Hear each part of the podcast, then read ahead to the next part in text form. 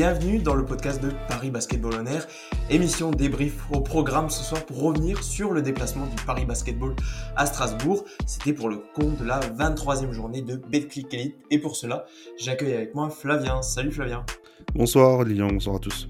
Et malheureusement, on va parler d'un coup d'arrêt pour Paris qui, après avoir surlevé la tête à Gravelines, n'a pas su enchaîner à Strasbourg puisque Paris 76, Six Strasbourg 96, un score très flatteur en faveur des Alsaciens, alors que pourtant les deux formations étaient au, coude à coude bah, quasiment toute la partie, euh, le plus grand écart du match n'allant jamais au-delà de 6 points pour l'une ou l'autre équipe dans les trois premiers quarts-temps.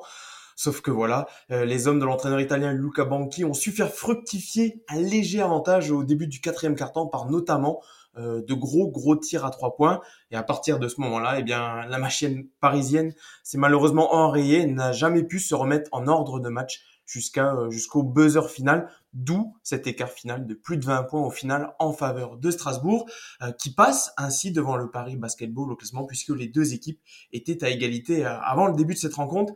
Flavien, ma première question pour toi, elle est assez simple. Est-ce que l'équipe qui l'a remporté à Strasbourg ce soir, euh, c'est celle qui a fait le moins d'erreurs, notamment dans le quatrième carton où, Paris, bah, on peut le dire, a complètement plongé face à Assy Alors juste pour, je me permets de te corriger, euh, Strasbourg avait 10 victoires, Paris 9 euh, avant le match. C'était juste là, Strasbourg a, a pris sa, sa, sa 11e victoire. J'ai regardé le classement non actualisé, grave. non, et puis, euh, non, bah, euh, pour, euh, pour revenir sur ta question, oui, Paris a fait beaucoup d'erreurs en, en, fin de partie. Je pense qu'on peut peut-être imputer ça à la, à, la, forme physique du Paris est en, est en, déplacement depuis une semaine et, et joue avec, bah, jouer avec 7 pros mercredi et avec 8, 8 pros là, le, ce, ce samedi soir peut-être que bah, d'arriver là sur la, fin de match où tu as quand même un, match qui a été euh, intense euh, pendant toute, quasiment toute la partie, euh, bah, Paris a un peu lâché, en, fin de match, mais effectivement, ce, qui a, ce qui a été le, bah, ce qui a mis le, coup, le coup final en fait sur contre Paris, ça a été effectivement les erreurs. On a revu Paris jouer trop brouillon en fait sur des sur sur une séquence qui certes est assez courte, c'était peut-être 3 4 minutes mais où euh, il y a euh, trois pertes de balles de suite. En défense ça suit plus forcément comme ça avait plutôt bien suivi je trouvais euh, depuis en, début de partie. Et puis et puis après il y a des, des, des, choix offensifs qui sont qui sont un peu pas incompréhensibles mais en tout cas dans avec la fatigue qui, qui, qui sont pas bons. Et on a pris beaucoup de shoots difficiles longue distance euh, côté Paris en, fin de partie. Et bah, la réussite n'a pas, été, a pas été du côté des, Parisiens qui, euh, qui, qui certes donc s'inclinent de 20 points, conservent quand même au cas où euh, le, le goal average sur, sur Strasbourg parce qu'il avait emporté de plus de 30 points à l'aller, mais, mais bah, une défaite pas, assez, assez logique en fait, j'ai envie de dire, à la vue de la, à de la, partie. Je te rejoins sur euh, l'aspect physique de la rencontre. Une rencontre en plus qui a, bah, je trouve en tout cas personnellement, qui a manqué un peu de rythme. En tout cas en début de match, il y avait pas mal de, de coups de sifflet, de pertes de balles. C'était un peu haché. Et quand ça s'est un, petit peu accéléré vers, le, on va dire, le milieu du troisième quart-temps, bah, c'est vrai qu'on a l'impression qu'au au bout d'un moment, on a l'impression que Paris a un petit peu lâché physiquement. Et, euh, et c'est là où, je te rejoins. Mais c'est vrai que avant ce quatrième carton un peu funeste pour Paris, euh, on se le disait en off, Paris réalisait plutôt une solide prestation à l'extérieur. J'ai trouvé que, alors même si ça se voit pas forcément dans les stats, Tyrone Wallace a plutôt été bon en, en, général dans la gestion de l'équipe. Il termine à 10 points et, 6 passes au final, 5 pertes de balles également, euh, ce qui a été un petit peu le péché mignon parisien ce soir. Mais, euh, mais qu'est-ce que tu as pensé déjà des trois premiers cartons? Paris réalisait presque le match parfait jusqu'à ce quatrième carton. Ouais, je, je, pense plutôt que, le, enfin, en tout cas, le, là où moi je dirais que c'est plutôt parfait, ou en tout cas ce qui s'en rapproche, c'était plus la première mi-temps, parce que déjà dans le troisième carton, il y a des choses que j'aimais moins. Euh, c'est quand le rythme s'est accéléré en fait, que, que j'ai moins aimé ce que Paris produisait, mais effectivement, pour un match à l'extérieur, après une semaine de, de déplacement, Paris n'est, enfin en fait, l'équipe n'est pas revenue à Paris depuis, euh, bah, depuis son départ pour Hambourg.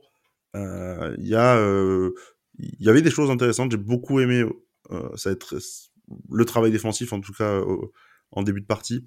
Euh, petit à petit, c'est un peu explosé, euh, mais mais j'ai trouvé vraiment qu'il y avait des idées des idées intéressantes. Alors après, Bodian Massa, notamment tout tout début de partie, on paraît arriver à le, à le, laisser, à, laisser sans toucher la balle. Le problème, c'est qu'il a pris 4, 4 mi-distance et qu'il a mis 4 dedans dans le premier quart. Et puis, et puis offensivement, tu as eu beaucoup de, déchets, mais tu avais de la réussite au tir qui, qui palliait un peu ce, ce, ce manque de, bah, ce manque de justesse dans, dans le partage de, du ballon. Euh, puis effectivement, tu as des individualités qui étaient très fortes. Hein. Tyrone Wallace en première mi-temps avait, encore été parti en tout cas sur, sur une grosse prestation. Ismaël Kamagaté avait euh, montré de, de, très très belles, euh, très belles choses. Puis, euh, puis c'est vrai que tout, tout a été un peu gâché par, par ce quatrième carton, fin du troisième et, tout le quatrième. Tu mentionnes le partage du ballon on en revient souvent à cela dans les, dans les derniers épisodes, malheureusement. Mais est-ce que l'absence de, de n'a pas encore pesé trop largement euh, ce soir? Je te donne quelques, quelques pistes que tu vas pouvoir un petit peu détailler. Moi, ce que j'ai noté, c'est que les, mis à part le début de match, les débuts de carton de Paris ont tous été compliqués. Et, euh, et ça s'est le, dernier carton en est un petit peu l'illustration voilà où Paris a définitivement lâché.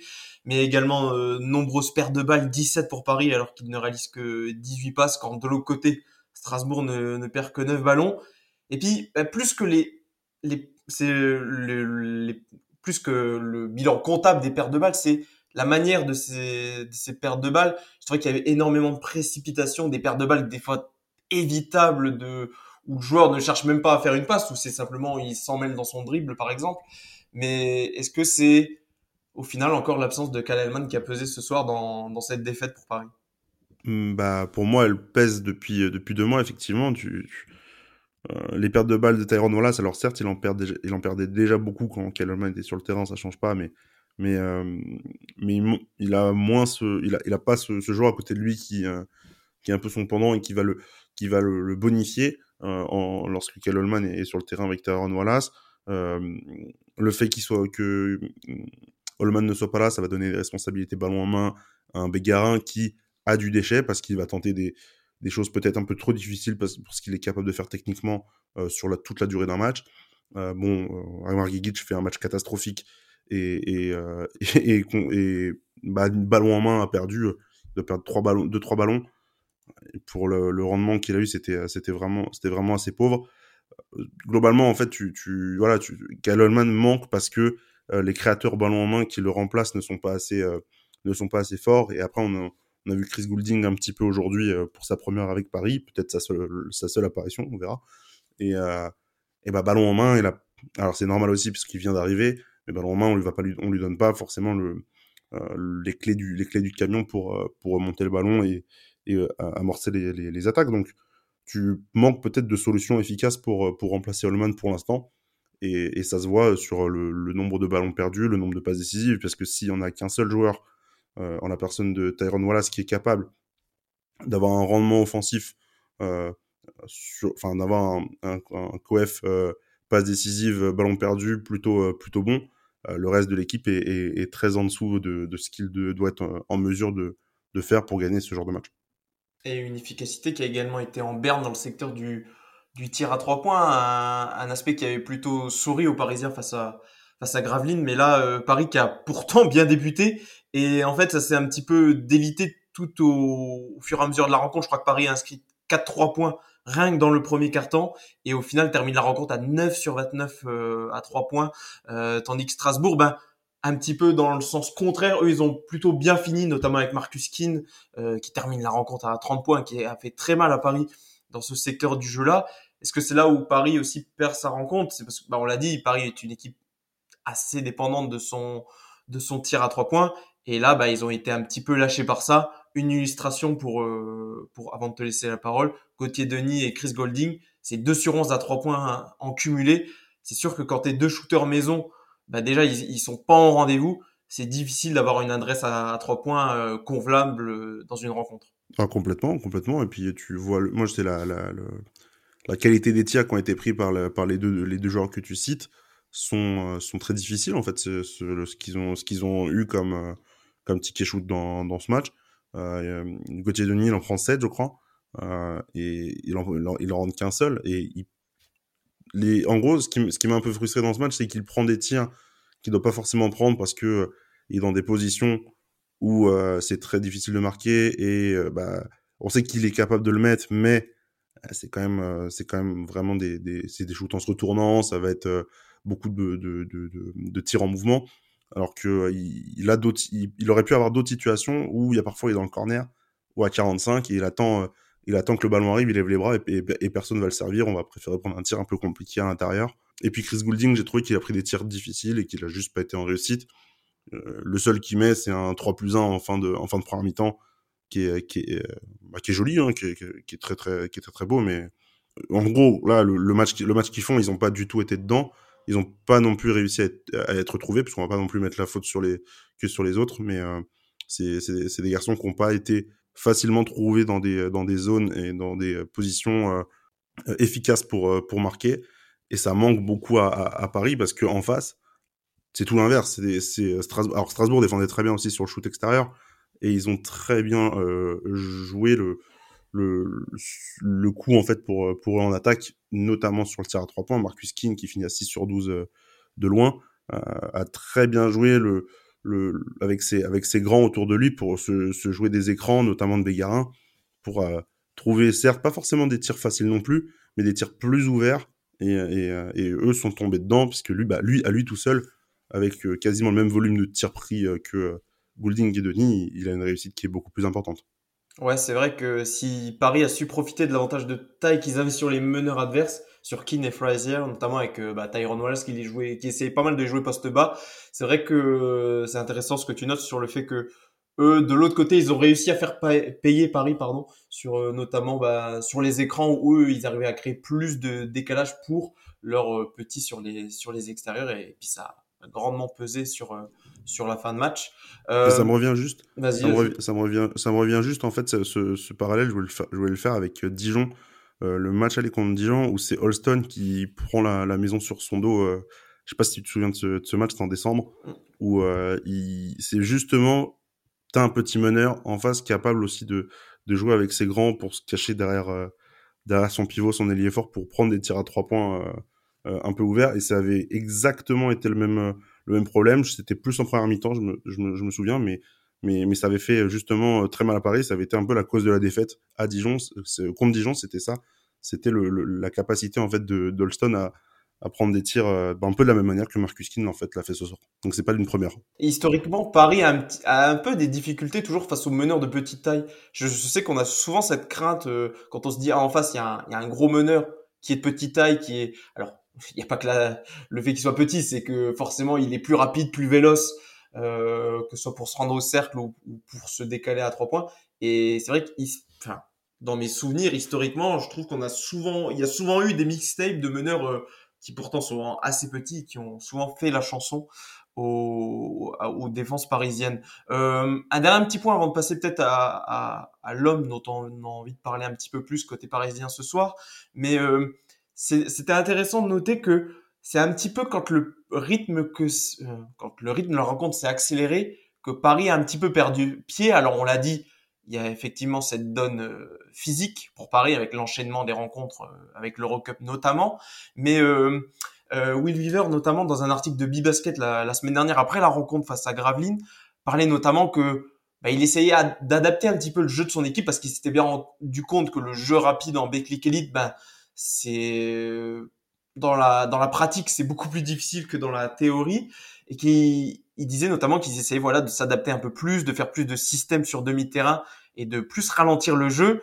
Et voilà, c'est un peu paradoxal ce soir que bah dès qu'il y a eu on va dire il y a eu les 15 dernières minutes de la rencontre qui sont jouées à un rythme un peu plus élevé et ben c'est là où Paris a perdu pied. Qu'est-ce que t'en qu'est-ce que t'en retires toi Flavien euh, Moi j'en retire que Paris c'est est, allé plus dans la, dans la précipitation que, que, la vitesse pour essayer de, de, de combler son retard en, en, en, fin de partie. Ils sont un peu retombés dans leur travers ou de, de solutions individuelles. Ah, mais exactement, exactement, parce que tu, tu, tu, tu vois en fait les, les pertes de balles sont, euh, sont souvent dues à des, à, à des joueurs euh, qui euh, euh, prennent le ballon, vont dribbler, vont prendre 4-5 dribbles, mais, mais en fait la tête baissée et quand ils voient qu'ils ont plus de solution pour avancer, ils vont se retourner et lâcher la balle super vite.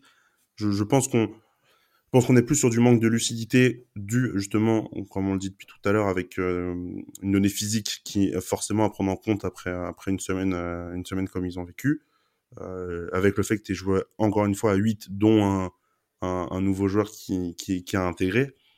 Mais effectivement, tu, tu, c'est quand, quand, quand le rythme s'est accéléré, en fait, Paris a, a complètement, euh, a complètement plongé. Et je me demande même en fait que si Strasbourg avait réussi à emballer plus rapidement la rencontre, je pense qu'on n'aurait même pas forcément eu le même type de match. On aurait peut-être eu un blowout, en fait, comme on a eu dans les autres matchs du soir dans, dans le championnat. C'est qu'on, euh, à partir du moment où le rythme s'est accéléré, il s'est accéléré progressivement à partir de, à partir de la mi-temps. Euh, bah, petit à petit, on, a vu Strasbourg beaucoup plus à l'aise. Et à l'inverse, une équipe de Paris qui, avait beaucoup plus de mal à, euh, à, stopper, à stopper défensivement le, les, les, les, les, attaques de Strasbourg. Et moi, je trouve que c'était plutôt en attaque côté Paris le problème, où ça se voyait vraiment que les solutions, c'était soit on prend un tir très rapide, mais, euh, mais c'était pas, pas un bon tir. Ou alors, euh, c'était un tir en toute fin de possession parce qu'on n'avait pas trouvé, la, on n'avait pas réussi à, à, à, à, prendre de vitesse cette équipe de, de, Strasbourg qui était très bien en place et qui, euh, et qui avait un plan de jeu, à, à mon avis, qui était vraiment euh, très bien calé sur ce que Paris pouvait proposer ce, ce samedi. Euh, parlons un petit peu de, pour glisser tout doucement vers la fin de ce débrief, euh, d'un joueur en particulier, on ne l'a même pas mentionné pour l'instant, c'est Amir Sims qui, dans les on va dire dans les dans les faits comptables euh, fait plutôt un bon match 15 points 4 rebonds une passe deux pertes de balles là où le bas blesse c'est le plus mauvais plus minus de son équipe moins 18 euh, et je crois que ça reflète un petit peu ce, que je viens de dire. Ça reflète un petit peu ce que tu penses de son match en tout cas ce soir un petit peu en trompe l'œil de belles stats mais au final un impact euh, un impact global qui est plutôt négatif euh, pour le joueur américain. Ouais, je voulais en parler aussi parce que euh, là, sur les trois derniers matchs de Paris, c'est lui qui termine avec la meilleure rivale à chaque fois. Euh, que ce soit Gravelines, que ce soit euh, Hambourg en Eurocup et puis donc euh, Strasbourg. Je trouve ça, son match ce soir catastrophique. Je trouve qu'il a une qualité forte qu'on peut pas lui enlever, c'est son tir à trois points. Euh, parce que c'est un des seuls pour le coup ce soir qui a été, euh, qui a été à droit. Et euh, qu'on trouve dans des bonnes positions également parce qu'il se fait oublier un petit peu là dans les corners. Ouais, qu'on ne le défend pas forcément des fois. Alors que quand on le laisse ouvert, c'est une vraie gâchette. Ouais, mais je trouve justement en fait que c'est un shooter qui est pas forcément respecté en Belgique Elite alors qu'il vaut 46% à 3 points cette saison. Mmh. Euh, moi, je trouve que ça a pas trop de sens. Mais en fait, je, je, je comme tu le dis, là, toutes son, ses stats, c'est l'arbre qui cache la forêt parce que, euh, bah parce que les pertes de balles qu'il a, c'est des pertes de balles dans des moments critiques euh, défensivement, c'est une passoire. Puisqu'il il se fait prendre de vitesse par des garçons qui, qui, qui sont pas, pas rapides. Hein. Rodion Crooks, quand, quand il démarre, quand il est à l'arrêt et qu'il arrive à te déborder et que tu, et que tu tombes par terre, en, là c'était en début de deuxième mi-temps, c'est une séquence hilarante en fait. Et ah, ça pas va aussi vite qu'un bus, Rodion Crooks qui démarre. Ouais, voilà, non, mais il y a un, c'est un diesel, le temps de démarrage, etc. C'est c'est pas normal qu'il arrive, qu arrive à se faire déborder autant. En fait, il cache sa, sa misère défensive par euh, une bonne production offensive. Mais, euh, mais je trouve que dans les, dans les faits, dans les moments qui ont compté, il n'a pas été là. Et que ça, bah là, ces, récentes perfs, ces récentes évaluations, euh, on va dire plutôt positives, cachent le fait qu'il est, je trouve, pas bon dans les moments chauds. Et bon, alors c'est pas pas forcément nouveau, mais en tout cas en défense, moi là, je, trouve que c'est vraiment un, poids en fait pour l'équipe là on, on, en parlait juste avant d'enregistrer, euh, il a toujours un, un intérieur avec lui, que ce soit Evans ou, ou Kamagaté qui sont d'excellents défenseurs. Et en plus de ça, du coup, il arrive quand même à être, à être ridicule en, en, en défense, à être ridiculisé en défense par ses adversaires. Et, euh, moi, c'est ça qui me gêne le plus dans, dans, sa rencontre parce que bah, je veux pas qu'on s'arrête à son évaluation, mais aussi au match globalement raté qu'il a fait pour moi ce soir à Strasbourg. Après, comme tu, comme tu le mentionnais, le fait que Paris joue avec une rotation assez courte fait que tu peux pas vraiment t'en passer. Mais en même temps, c'est vrai que quand il est sur le terrain, euh, en fait, il, il te pose un petit problème de, en termes de, comment dire, dans ta propre moitié de terrain. Je sais même pas, moi, avec son profil d'intérieur qui peut s'écarter, mais en même temps qui n'est pas assez rapide pour suivre les ailiers, mais qui ne peut pas du tout défendre à l'extérieur, enfin à l'intérieur, pardon, au niveau de la protection du cercle. Heureusement que Will River m'a dit que lui, il le voyait comme un pivot. Bah, je sais, c'est un pivot euh, en, en peut-être en ligue australienne, quoi, mais pas en, assurément pas en Betclic Elite. Et, euh, et ouais, ça c'est problématique parce que même en défense, tu ne peux même pas le cacher, quoi. Et, et les, maintenant, les équipes adverses le savent, ils le, ils le jouent, et peu importe comment ils le jouent, comme tu dis, c'est une passoire. Donc en fait, euh, peu importe la manière dont tu vas approcher le, la chose, tu vas normalement au moins créer une différence, si ce n'est marquée. Et, et c'est vrai que, bah, heureusement, ses prestations offensives, il est toujours plus ou moins efficace que ce soit à trois points ou même à l'intérieur, il arrive toujours avec ses flotteurs à, à, trouver des solutions. Et puis dans le jeu de passe, il n'est pas non plus inintéressant. Mais, mais c'est vrai qu'il pose un peu un, c'est un, un, souci parce que d'un côté il t'apporte en attaque, mais en même temps tout ce qu'il t'apporte en attaque, c'est il le perd de l'autre côté. Donc c'est vraiment c'est vraiment compliqué de, juger la, saison d'Amir Sim parce que numériquement c'est plutôt bon, mais quand on regarde dans l'ensemble, c'est vrai que on, penche plutôt vers le négatif. Non, bah, je, souscris à tout ce que tout ce que tu dis. Et en fait, quand, même je regarde un petit peu les, minutes un peu qui ont été allouées à, chacun dans, la partie. Il y a encore un truc qui que je ne comprends pas. Euh, je, dérive peut-être un peu, mais, euh, mais quand on voit que Weaver donne 28 euh, minutes à, à Jeremy Evans, mais 30 minutes à Amir Sims et, seulement 19 à Ismaël, qui fait une première mi-temps excellente dans, dans l'impact, etc. Moi, je comprends pas trop, encore une fois, le, les minutes qui sont données à, à... Comment il gère ces minutes pour ses intérieurs. Alors, ils sont trois, et justement, euh, comme on le dit, tu as, euh, des joueurs qui ont, fait un déplacement, euh, qui, qui ont fait de la route, etc. Comment tu, comment tu ne, ne choisis pas en fait de, de donner peut-être plus de minutes à Ismaël. Bon, j'ai peut-être encore un biais et, et je, je... c'est pas grave, hein, mais, euh, mais j'aime pas forcément aimer que tu vas donner tes, tes minutes à, à, à Amir Sims. Et tu peux essayer peut-être d'avoir euh, une raquette Jeremy Evans euh, Kamagaté en début de match il le fait il le fait parce qu'il démarre avec euh, avec tous les deux dans la raquette et ça marche vraiment bien je trouvais. Et à partir du moment où Sims rentre il y a eu pour moi un, déséquilibre dans la raquette et en défense qui bah, du coup a été un peu fatal pour Paris et, c'est bien dommage que, que, ça soit comme ça pour le club parisien parce que bah, c'était au niveau comptable c'était une victoire qui était vraiment à prendre. C'est vrai que c'est assez paradoxal le match d'Ismaël Kamagaté qui joue 19 minutes mais qui prend peut-être le plus de tirs de la saison avec 12 ou alors, ou alors pas loin mais en tout cas 12 tirs pris en 19 minutes, c'est un ratio plutôt important et ouais, c'est vrai qu'encore euh, des fois l'utilisation des intérieurs est un petit peu est un petit peu parfois euh, bizarre du côté de, de Will mais mais passons voilà une nouvelle défaite pour Paris là qui bon forcément met un, gros frein pour, euh, pour une potentielle euh, place en playoff.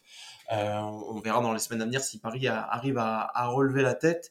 Euh, bah pour tout doucement euh, terminer ce, ce débrief, un mot sur le match des espoirs, eux qui ont, qui ont également perdu 92 à 78. Alors eux, ils ont un petit peu fait le, l'inverse des professionnels puisqu'ils ont un peu traîné comme un boulet de, comme un boulet le un premier carton assez euh, laborieux perdu 26-12 euh, Kylian Maloya termine à, à 18 points Kevin Moreno meilleur marqueur de l'équipe parisienne avec notamment 21 points euh, Mohamed Diawara et, et Maël Crespin ont également joué mais n'ont pas forcément euh, été euh, à leur avantage en tout cas statistiquement. Euh, bon, on le mentionnait notamment que Paris s'était beaucoup beaucoup déplacé euh, ces derniers jours. Désormais, retour à la maison pour euh, le club de la, de la capitale, pardon, pour deux matchs de suite à, à domicile. D'abord pour affronter Vorklo en Eurocup, match quand même important puisqu'après la défaite contre Hambourg, ben là Paris, s'ils veulent garder l'avantage du terrain, il va mieux falloir l'emporter face à l'une des l'une des moins bonnes équipes de cette compétition.